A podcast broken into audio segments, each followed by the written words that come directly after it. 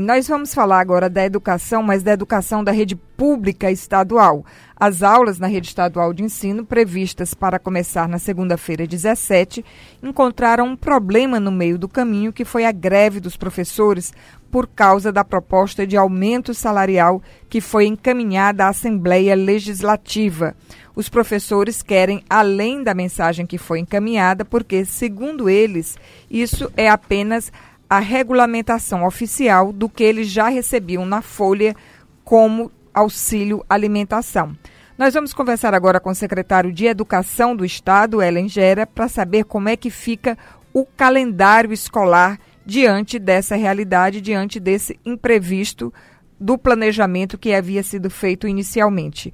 Boa noite, secretário. Muito obrigada por nos atender aqui no Revista Cidade Verde. Boa noite. Bom, como essa greve prejudicou o calendário letivo que estava previsto para começar dia 17, já com uma certa defasagem com relação ao restante das escolas, como é que a secretaria está se programando para que os alunos não venham a ter prejuízo no número de carga horária e de dias letivos? Bom, Cláudia, primeiro deixa eu é, fazer uma, uma colocação sobre essa questão do, do do, do reajuste dos professores. Pois não, fique à vontade. Está tá tendo uma certa dúvida de qual é de fato a proposta do governo. Vou aproveitar a audiência da Cidade Verde para a gente poder fazer uma explicação.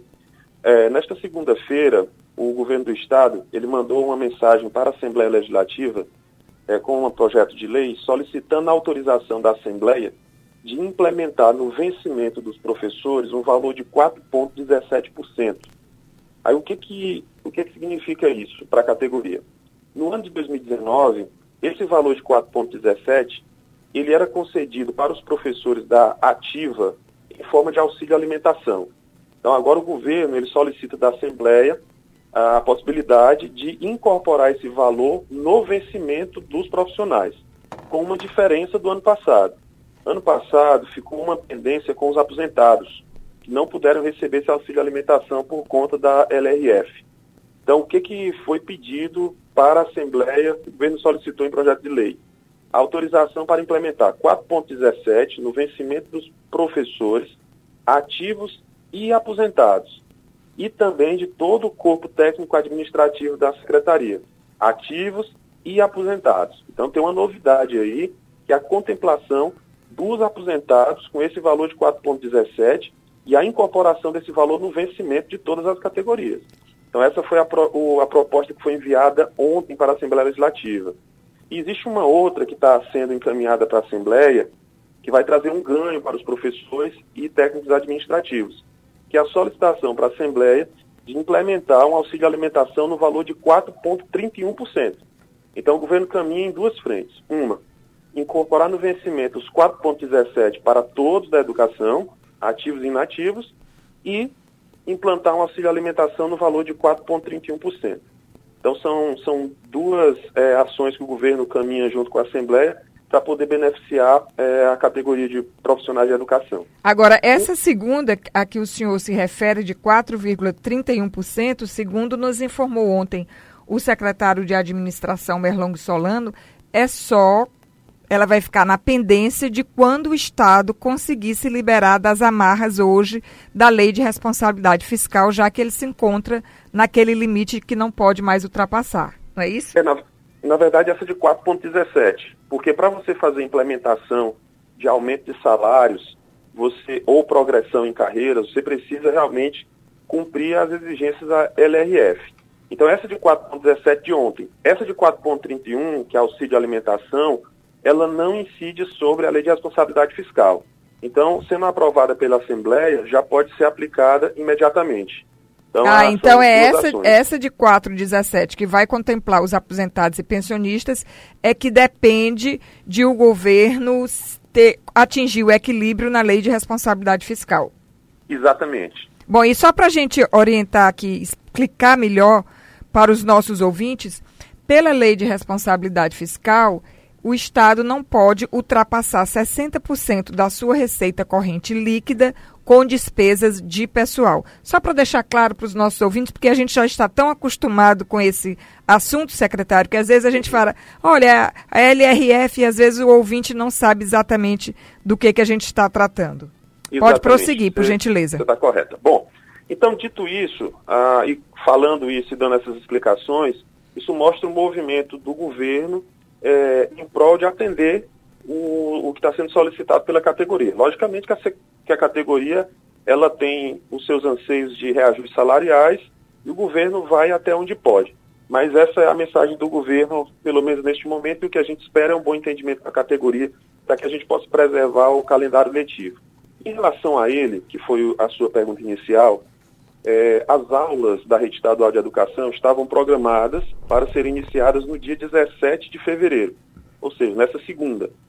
Algumas escolas é, solicitaram para a SEDUC a possibilidade de começar no dia 10. Então é importante destacar também que no dia 10, cerca de 169 escolas tiveram um período letivo iniciado naquele dia 10. O restante das escolas, 490 escolas, deram início ontem. Bom, ocorre que nós estamos com o sindicato deflagrando o movimento de greve, e aí por conta disso, algumas, algumas escolas é, já indicaram que aderiram ao movimento grevista. Bom, nesse momento a Secretaria Estadual de Educação ela trabalha com qual é encaminhamento. Nós estamos com nossa unidade de gestão e inspeção escolar, fazendo todo o acompanhamento de qualquer possibilidade de perda de aula para os estudantes. Nós temos uma lei a cumprir, e aí quando eu digo nós, eu me refiro à própria secretaria e também os próprios professores e professoras. E é um dever da secretaria e dos profissionais de educação cumprirem o que está na LDB. Então, nós e uma, temos que cumprir... uma cobrança também do Tribunal de Contas do Estado, que já entrou em ação, né, cobrando os 200 dias letivos e também a carga horária anual, né, secretário? Exatamente, é um direito do estudante. O estudante ele tem direito a 200 dias letivos e 800 horas anuais no ensino médio. Então, isso é um, é um, é uma, é um dever que nós temos que cumprir. Então, independente de qualquer paralisação, seja ela por motivo de greve ou por algum outro motivo, nós precisamos, enquanto Estado, Secretaria, profissionais de educação, estarmos preparados e organizados para cumprir o que diz na LDB. E então, como é que o senhor pretende... Ela faz, esse, ela faz esse acompanhamento de inspeção, faz o cálculo do que possa ter sido de perda e toda a reposição será realizada para que não, não exista perda de carga horária nem de desletivo para o estudante. Essa reposição, ela se dá em aulas nos finais de semana ou alongando o período letivo e encurtando o período de férias dos alunos? Olha só o que aconteceu em 2018, Cláudia. Em 2018, nós chegamos a ter dois movimentos de greves no ano de 2018, algo em torno de 50 di 55 dias letivos paralisados durante o ano em algumas escolas, é importante dizer que não foi em toda a rede, e naquelas escolas que tiveram esse problema, nós levamos o calendário de 2018 para dentro do ano de 2019. O que, o que, o que ocasionou também em algumas escolas, no, como o ano de 2019 não pôde ser terminado durante o próprio ano, terminar agora em 2020. Então, Atrasou o ano seguinte, portanto, né? Exatamente. Toda vez que eu tenho um movimento de greve, eu mexo no calendário, porque o ano ele realmente é, ele já está no limite dos 200 dias. Qualquer movimento de perda acaba provocando ou o uso de sábados ou então empurrando para o ano seguinte. Então a gente, a gente espera, logicamente, que esse movimento que se iniciou agora possa entrar no entendimento com o governo para que a gente possa preservar o calendário e para que não seja necessário usar o ano de 2021 para cumprir o calendário de 2020. Mas se for necessário, assim faremos. Perfeitamente. Secretário, é, o senhor tem um número exato de quantas escolas estão funcionando e quantas estão paralisadas por causa da greve? Cláudia, a, dado que ontem nós tivemos o início das aulas é, oficialmente em toda a rede, nós começamos a fazer o balanço. Então nós já chegamos a, a, a visualizar que a capital de Teresina, município de Picos, Parnaíba, são, são os municípios que estão sendo é, mais, mais afetados. afetados. Exatamente. Então a gente está no número próximo de 20% das escolas. E eu queria fazer mais uma pergunta ao senhor. É, há professores suficientes para todas as salas de aula? Aquele problema de eventuais faltas de professores em algumas escolas já foi resolvido para o ano de 2020? Cláudio, nós fizemos um trabalho de lotação. Como é que funciona a rede?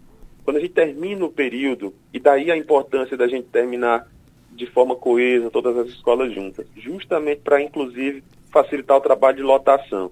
Toda vez que tem esse, esse é, desencontro entre escolas, também cria problemas na, na hora de lotar professores. Mas esse trabalho ele foi feito. Durante os meses de janeiro e fevereiro, toda a rede se organizou para fazer o trabalho de enturmação, dadas as matrículas, e também de fazer a lotação. Nós fizemos é, o encerramento das lotações dos professores na semana de véspera do dia 17. Então, nós, em relação a professores, nós estamos preparados. Existem sim alguns casos pontuais, nós utilizamos efetivos, professores substitutos, e agora com esse fechamento da lotação, nós vamos verificar se é necessário algum outro tipo de seleção para cumprir possíveis lacunas. Em relação ao transporte escolar, também quero aqui fazer um anúncio público. O Estado ele fechou uma licitação, é, uma nova licitação para o transporte. Nós já efetivamos os contratos com as novas empresas e nós já estamos executando esses contratos. Então, nós vamos ter um ano de 2020 melhor no que diz respeito ao serviço do transporte escolar. Em relação à merenda, também já dando aqui a notícia para a comunidade. O primeiro repasse da merenda escolar, cerca de 4 milhões de reais, já foi repassado para as escolas. Então, as escolas já estão preparadas no quesito de merenda escolar. E também a Secretaria Estadual de Educação fez um repasse de algo em torno de 4 milhões de reais para que as escolas pudessem fazer todo o trabalho de limpeza, pequenos reparos para bem receber o estudante.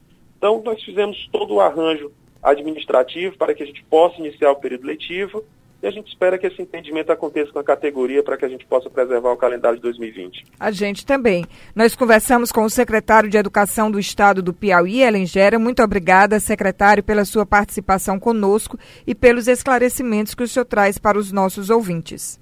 Grande abraço e fica à disposição. Boa noite.